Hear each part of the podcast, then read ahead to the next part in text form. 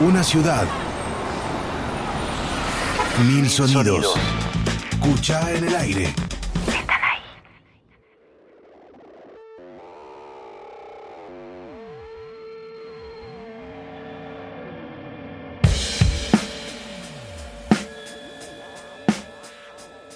Bienvenidos, queridos amigues, a una nueva edición de Cuchá en el aire. Acá Gise Magri con ustedes.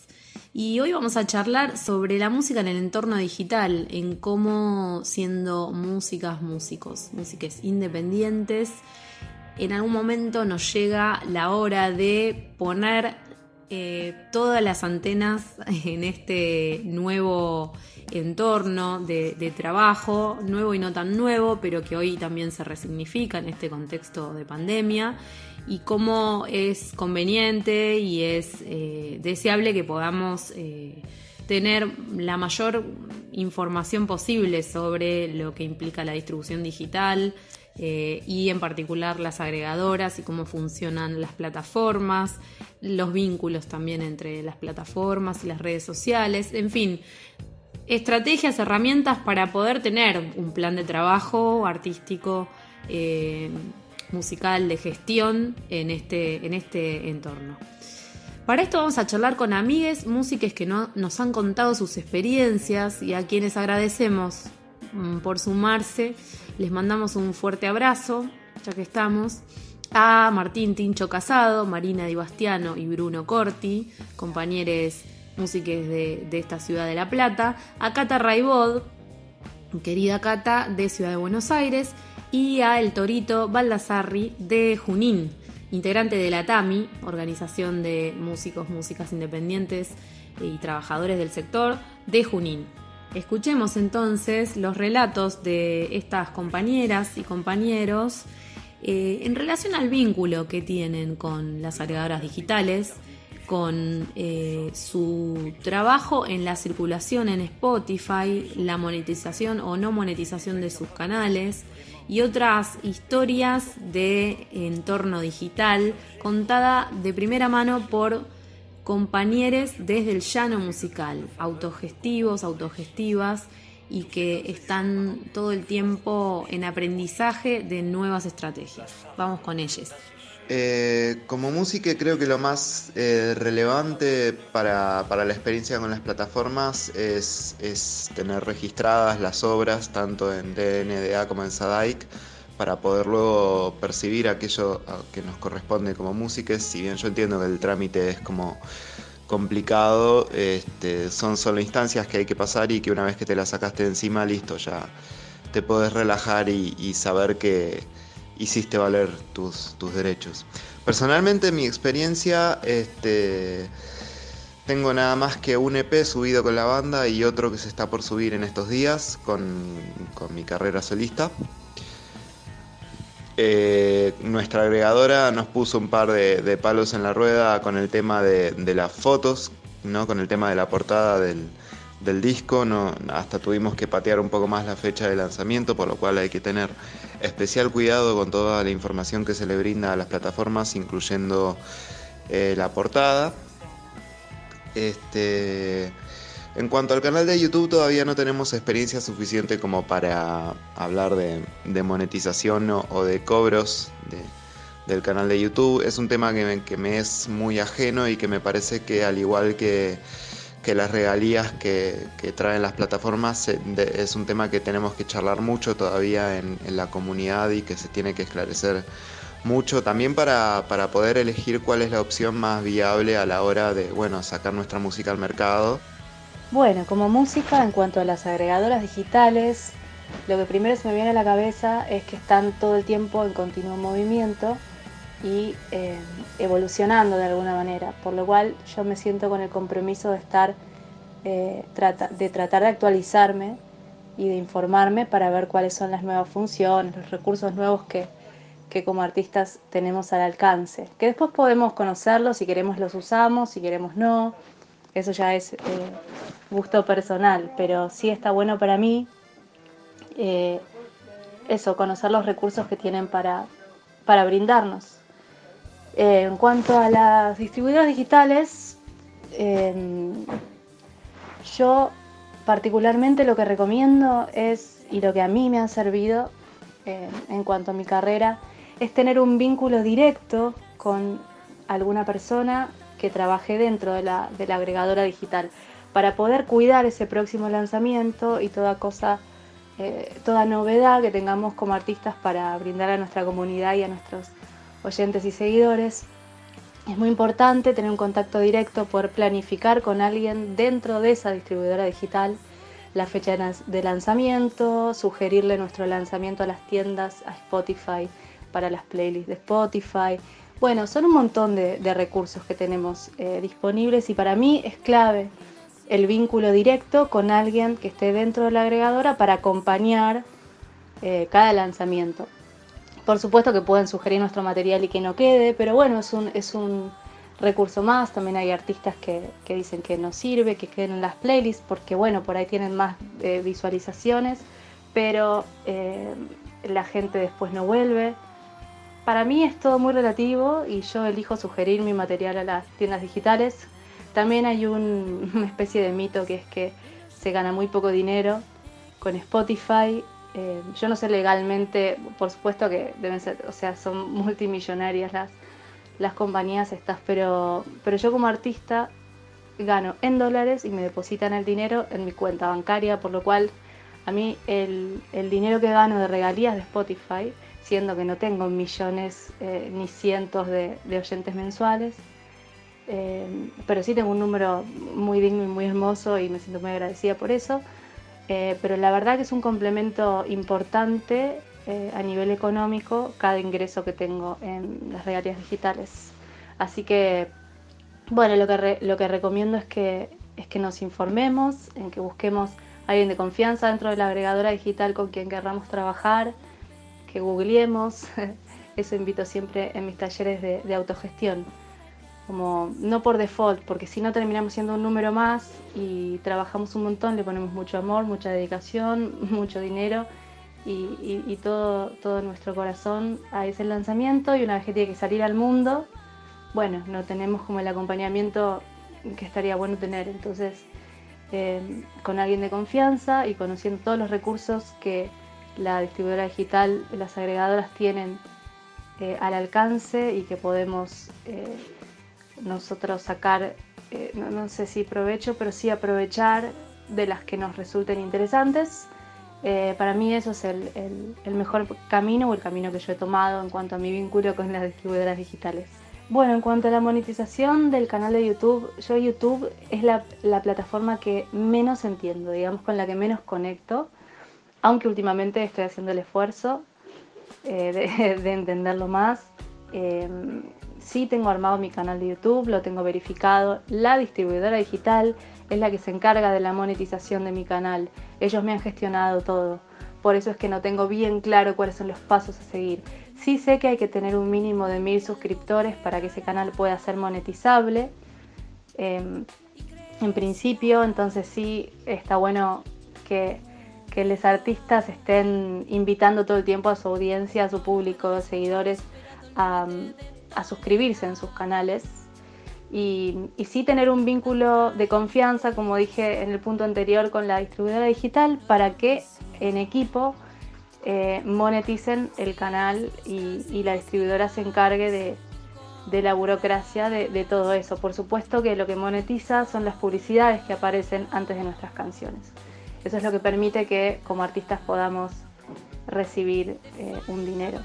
Sé que también YouTube paga menos que Spotify, pero de todos modos, em, para mí hay que, tener el canal monetizado y tratar de que eh, los suscriptores lleguen a mil para, poder generar esta acción.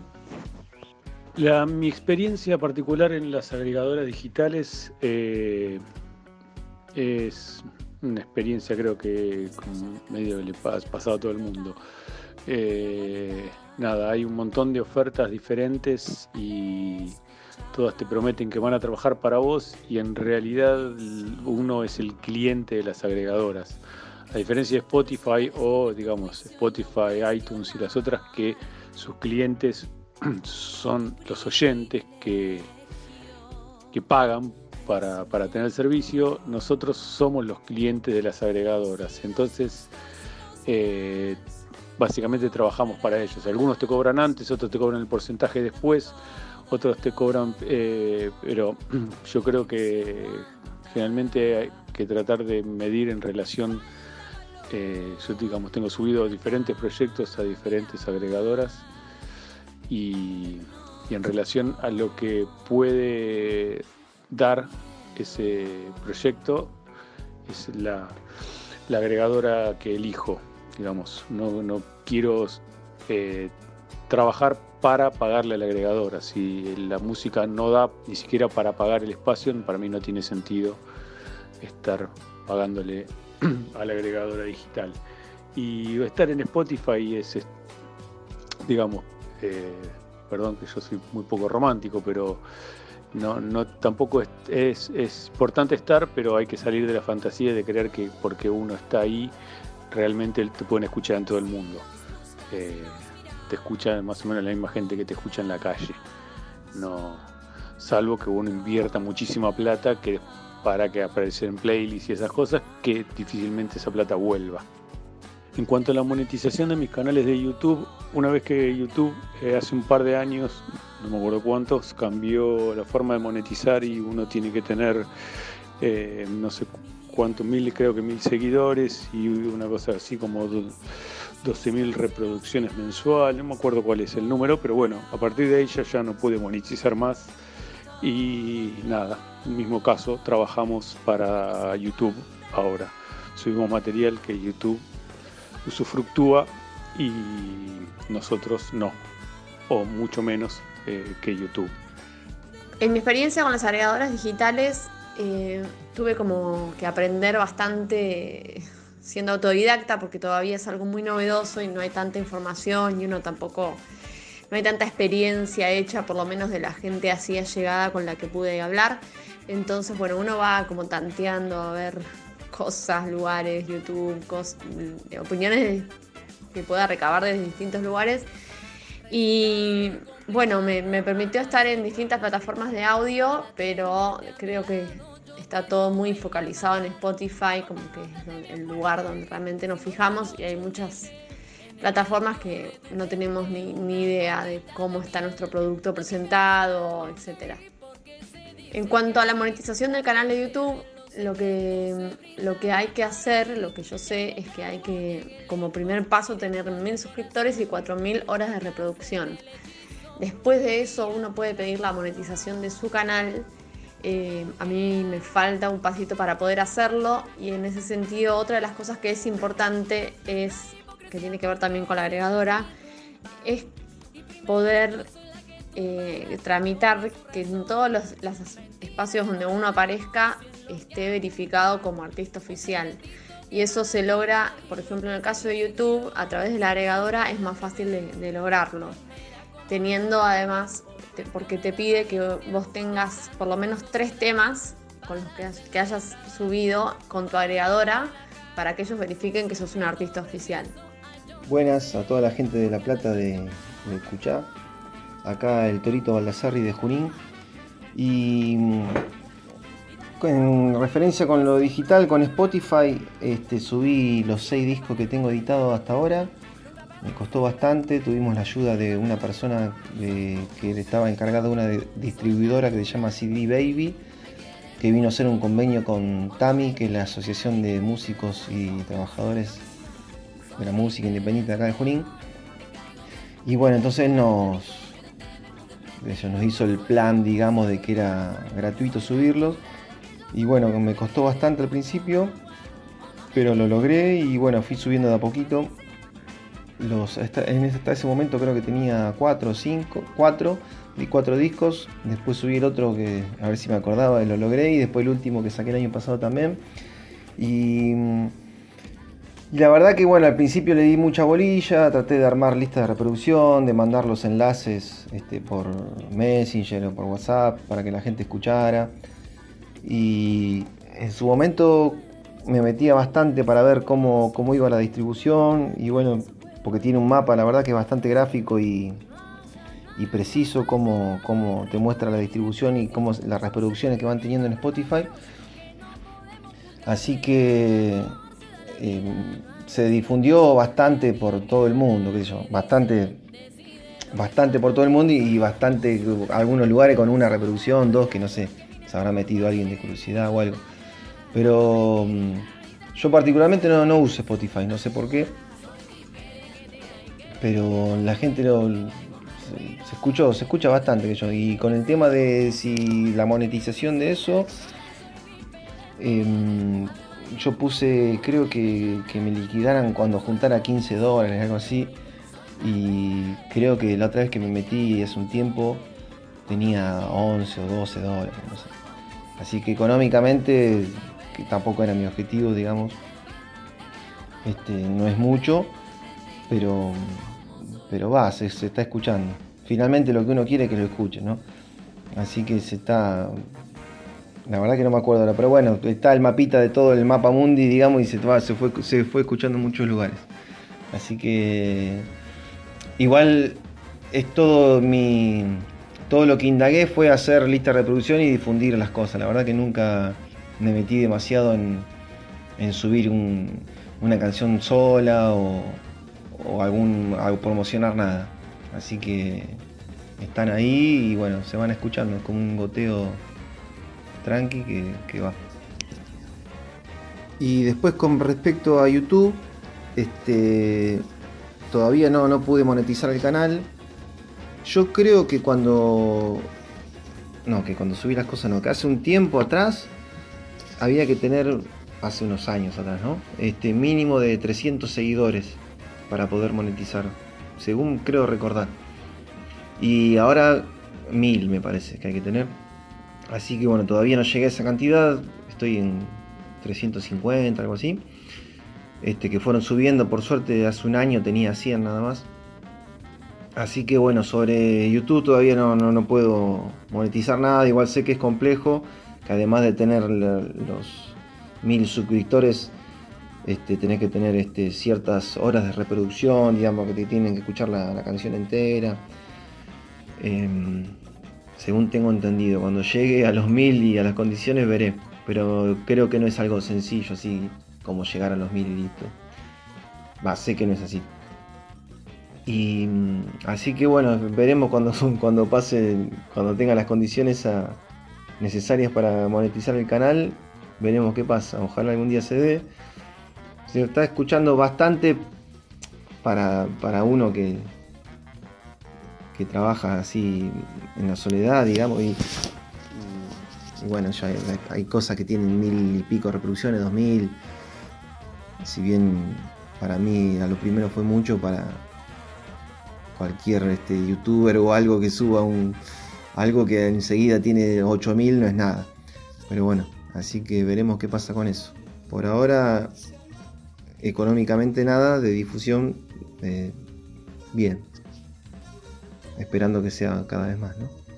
Trabajamos por ser una asociación de músics. Sí, con X. Aunque esta sea una letra incómoda de ser leída. Con perspectiva de género, palpable en todas las áreas, proyectos y convocatorias. Primera organización de músics del país en tener una presidenta mujer. Y desde el 2018, formando parte de Muplar. Músicas Platenses en Red. Con todas las pibas de Cuchá militando en esa hermosa colectiva. Cuchá.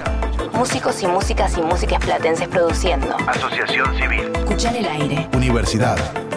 1075.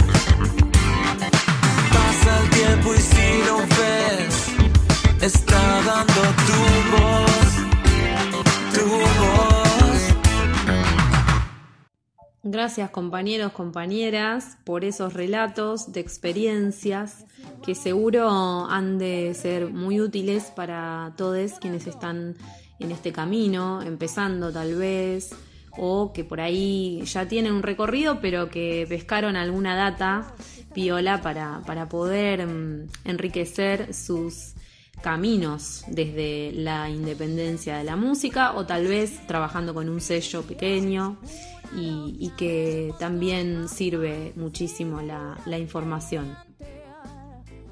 Vamos a seguir con Bárbara Paván, ella es country manager de Altafonte, una de las agregadoras que trabajan en nuestro país. Eh, Nos acerca un montón de información en relación a cómo trabajar con una agregadora digital siendo músicos, músicas, músicas independientes y también eh, nos hace más accesibles algunas recomendaciones, estrategias para poder monetizar nuestros canales de YouTube, que es una de las grandes eh, metas o desafíos que a veces tenemos, las músicas independientes, y que eh, por muchas razones se nos vuelve bastante complicado. Así que la escuchamos. La relación con una distribuidora es personal, es una relación que tiene que cultivarse, como cualquier relación. Eh, Mi primer consejo es que si trabajas con una empresa, esa empresa tenga representantes locales y que tengan un contacto con vos para responder tus dudas, obvio que dentro de la medida de lo lógico. Una distribuidora no es un sello discográfico, no puede ayudarte con absolutamente todo, pero la base local es crucial.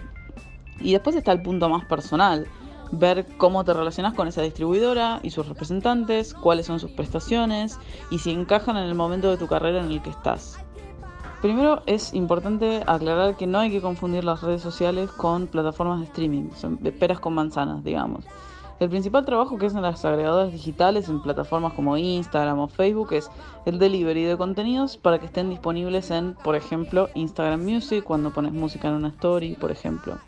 No todas las distribuidoras te verifican el perfil de Instagram o de Facebook. Esto depende de con quién trabajes, el modelo de negocio que tengas arreglado, pero de todas formas y por simplificarlo, digamos que es algo que excede la distribución de música. Puede ser un complemento que te ofrezcan, pero lo excede.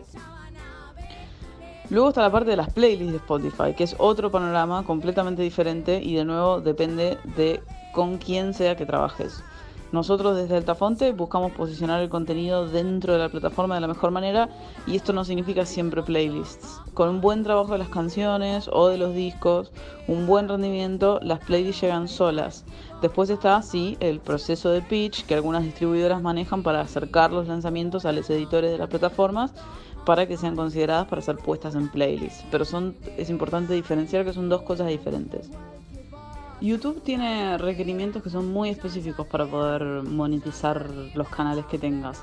En este caso, mi sugerencia principal es consultar con tu agregadora para saber cuáles son las mejores prácticas que ellos recomiendan. Se arranca por tener la canción protegida desde el Content ID, o sea, la huella digital de audio de YouTube para identificar ese contenido. Y esto se hace desde la distribuidora. Por eso es importante fijarse si está incluido en las prestaciones de, la distribuidora que uses. Y en segundo lugar, se tienen que cumplir los requisitos para una monetización.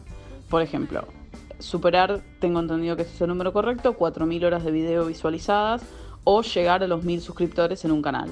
Y eso es importante porque en definitiva lo que deben hacer es construir una comunidad dentro de YouTube, ingestar contenido de manera seguida para aparecer como recomendaciones, etiquetar bien todos los videos e incentivar a las personas a suscribirse, ya sea por invitaciones personales o a través de botones en los mismos videos cuando alguien lo ve. Pero eso es la clave, que el canal pueda ser monetizado y que haya una comunidad dentro del canal.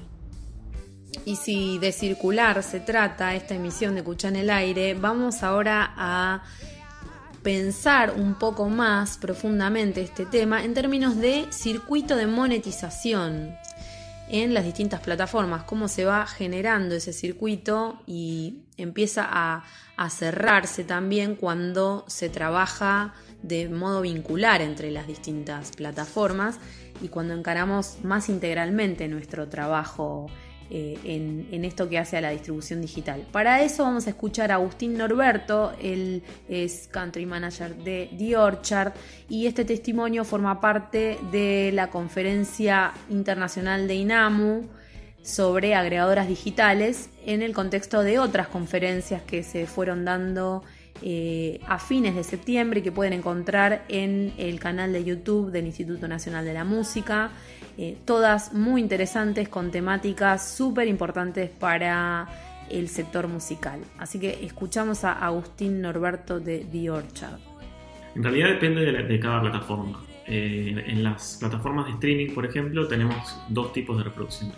Las reproducciones premium, que son de los usuarios que pagan el servicio mensualmente, y las reproducciones de ad supported, que son de los usuarios que no pagan el servicio, pero que reciben publicidades, entonces se lo están pagando indirectamente.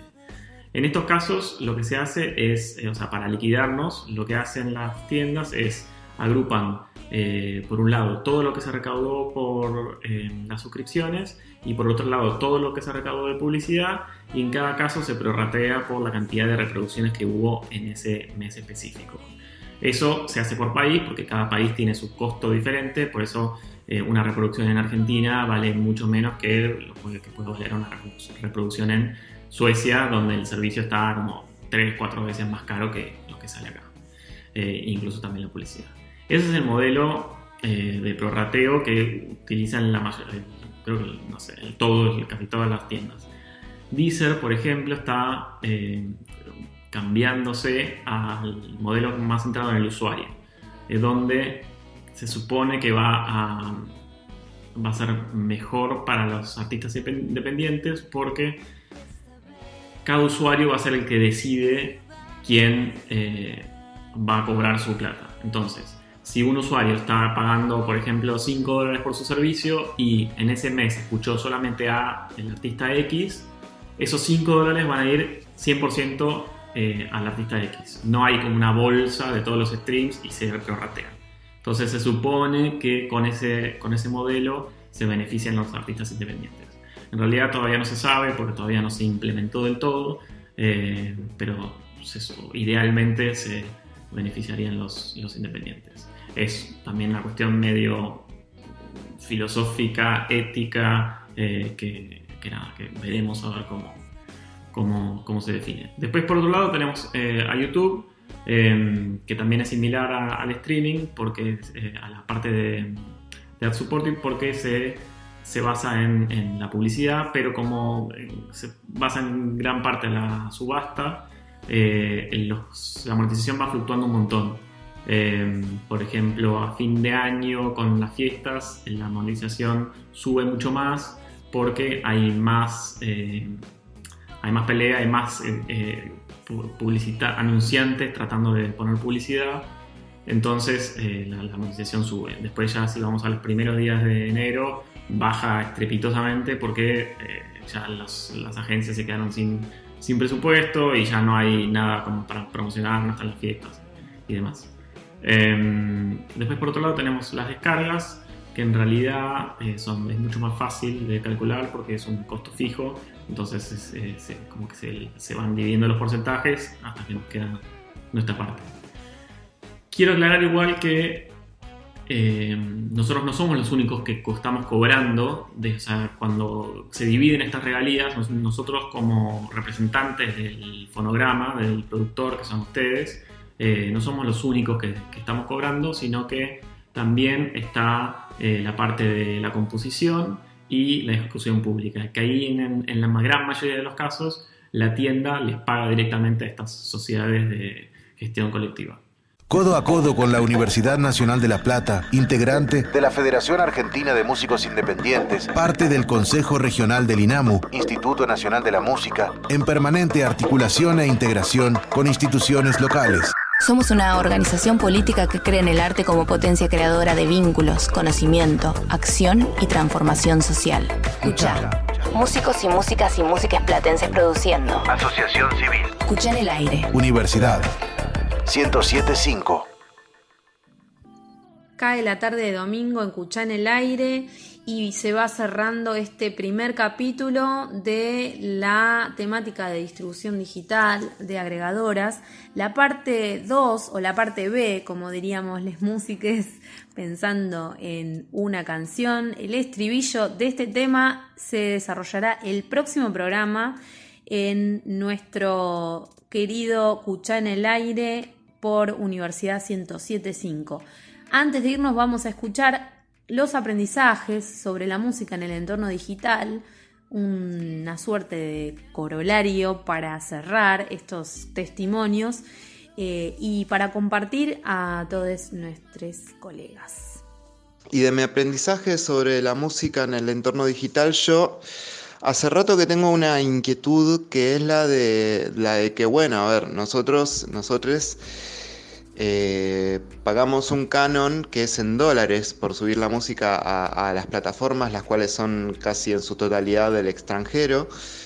Eh, y sabemos cómo está encarecido el tema del tipo de cambio de los dólares al día de hoy.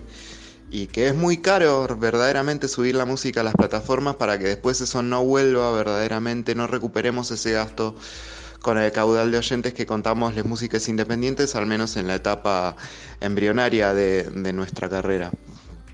Yo destaco de esta última época que durante la pandemia de coronavirus, una plataforma de música uruguaya llamada MUS impulsó una campaña por la cual eh, por cada reproducción que se hacía en la playlist que armaba un artista, ese artista ganaba un peso uruguayo, es decir, ganaba un peso uruguayo por reproducción, es decir, generó un fondo el cual le permitía a los artistas ganar eh, una plata que, que, es, digamos, la mayor cantidad de plata que uno puede percibir por reproducción al día de hoy, porque es verdaderamente mayor que, lo que te paga cualquier plataforma por reproducción.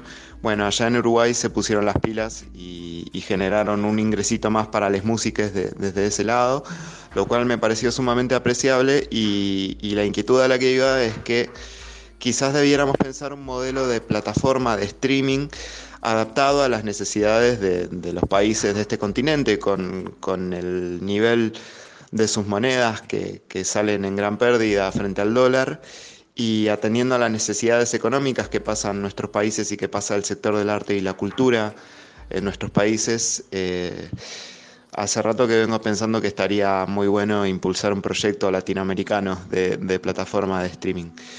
Pero bueno, sin mucho más y, perdón por extenderme tanto, les saludo y gracias a Cuchá por, toda la onda y por todo el trabajo que hace en pos de la unidad de, de las músicas.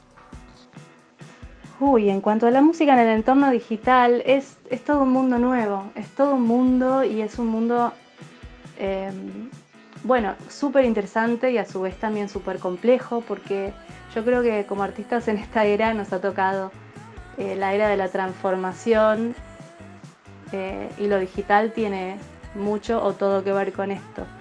Entonces, y hay algunas personas que conectan más y algunas que conectan menos. Yo soy mucho más de lo personal, eh, de lo real, digamos, físicamente real, pero a su vez me parece que es una gran herramienta el, universo digital.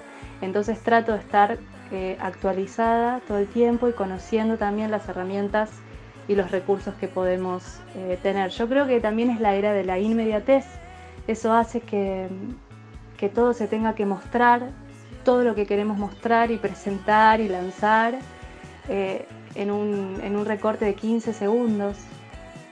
Eso invita a, a reducirnos mucho. Sacar un single en vez de un disco, sacar primero un single, después otro single, después otro disco.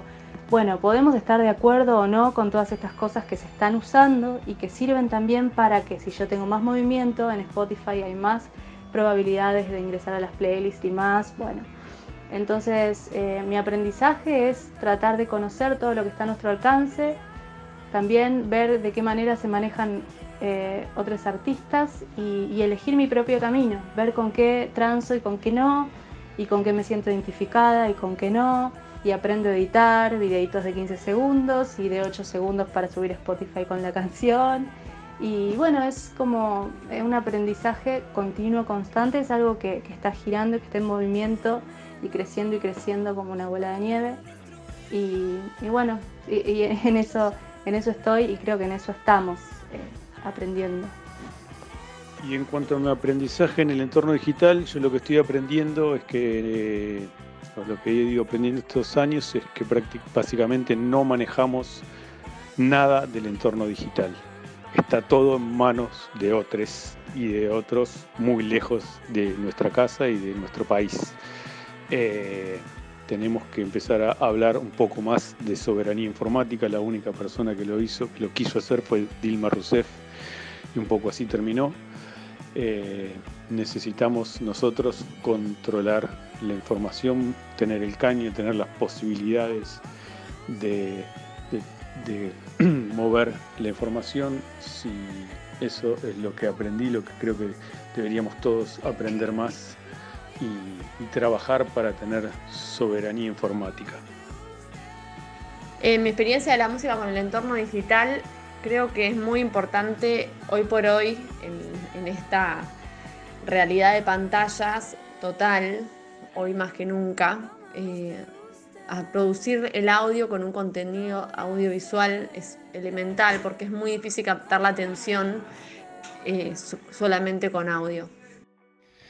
Y eh, sobre el, aprendizaje que uno va teniendo en, el mundo digital, este, a veces es abrupto y desprolijo y a veces uno va, va con más calma que yo, pero a veces se pone vertiginoso, esa es la palabra que quería decir. Este, está bueno, igual, cuando uno se conecta con eso y se pone a, a querer difundir y todo, tengo, tengo semanas en las que me meto con eso y, y le insisto a la gente que suscribiste, comentar, esas cosas que son medio insoportables, pero bueno, eh, la verdad que es uno de los métodos más importantes de difusión que hay. Así que mm, ahora y encima como que yo le digo a la gente, a los alumnos que tengo, algo así, dale, suscribite, así, total, perdóname que te hinche los quinotos, le digo, pero ahora es lo que se difunde así de alguna manera es gratis. Digamos, no hay que pagarle ninguna radio por ahora y eso. Así que mm, está bueno, por momentos uno se pone intenso y logra eh, ciertas cosas y después llega un momento en el que me relajo y digo, pasan dos tres meses y bueno, ya me voy a poner las pilas de nuevo en esto. Porque lo hago todo yo, entonces por ahí también es medio insoportable. Este, para mí y para el otro que tenés un tipo al lado que te está diciendo dale, no está bueno. Pero pero bueno, fui aprendiendo cositas, qué sé yo. Este, lo más complejo creo que fue subir los discos a Spotify, que de muchos pasos tenía, bueno, hasta que encontré la vuelta. Siempre creo que cuando tengan que subir algo no me voy a acordar, pero bueno, al final lo termino haciendo. Y nada, es una experiencia que está buena. me manejo en esos dos. Sé que está, cuando subí a Spotify está en Deezer que una vez pude entrar a, la plataforma de la distribuidora Indice, pero bueno, nunca, nunca logré entender bien eso. Y en teoría supongo que está también en, para Apple, no me acuerdo cómo se llama eso. Em, pero bueno, de eso no, nunca, yo no tengo Apple, así que... Pero... Mm, está bueno, está bueno, dije, involucrarse en eso. Eh, si uno lo logra hacer bien, cosa que por ahí sale poquito, a alguna gente le saldrá muchísimo. Tengo músicos de acá conocidos que, que la tienen mucho más clara, o les va mejor sencillamente.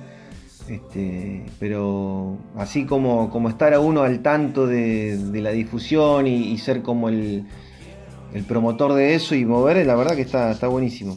Se generan cosas copadas, este, fui haciendo videitos un montón me puse a pensar en modo de videos también, esto para YouTube, ¿no? Este, que es lo que más uso, digamos, porque me es cómodo y muy simple. La verdad que Spotify no, no, no me involucré demasiado. Creo que también se puede subir videos y esas cosas, pero. O eso que, que dijeron podcast, que no sé ni lo que es todavía, algo así. Pero. mm, este, la verdad que está bueno, está bueno que te escuchen, que te, te un día y hay 20, 30, 100 reproducciones más que el día anterior, cuando pasa. Generalmente pasa eso cuando uno se involucra, ¿no? En mi caso particular. Este, así que interesante. ¿Sos música? ¿Sos músico? Asociate a Cuchá. Comunicate a cuchalaplata.gmail.com y conoce los beneficios de vincularte a nuestra organización de músicos platenses. También seguimos a través de las redes sociales. Cuchá Músicos Platenses en Facebook y en Instagram. Y Twitter, arroba Cuchá La Plata. Muchas gracias Bárbara Paván, Cata Raibod, Marina Di Bastiano, Tincho Casado, Bruno Corti y el Torito Baldassarri de Junín que nos compartieron estos audios, estas experiencias de sus trayectorias y las distintos, los distintos vericuetos y las distintas reflexiones que pudieron ir haciendo y que siguen eh, con certeza acrecentando para poder cada vez más eh, desarrollar de manera integral y de manera sustentable o por lo menos sostener esa utopía eh, en relación a la música en el entorno digital.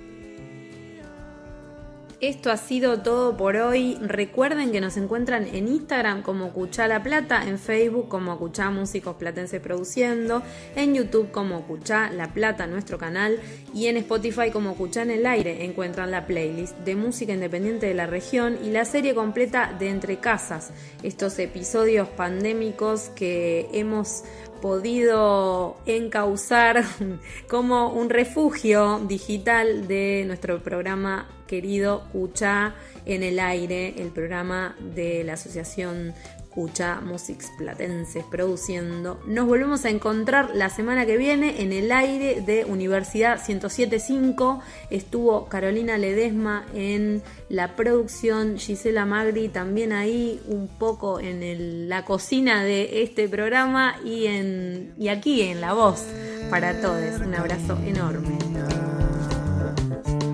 Si siempre fui mirado bien de lejos, no sé cómo dejarte mi alegría, no sé cómo besarte en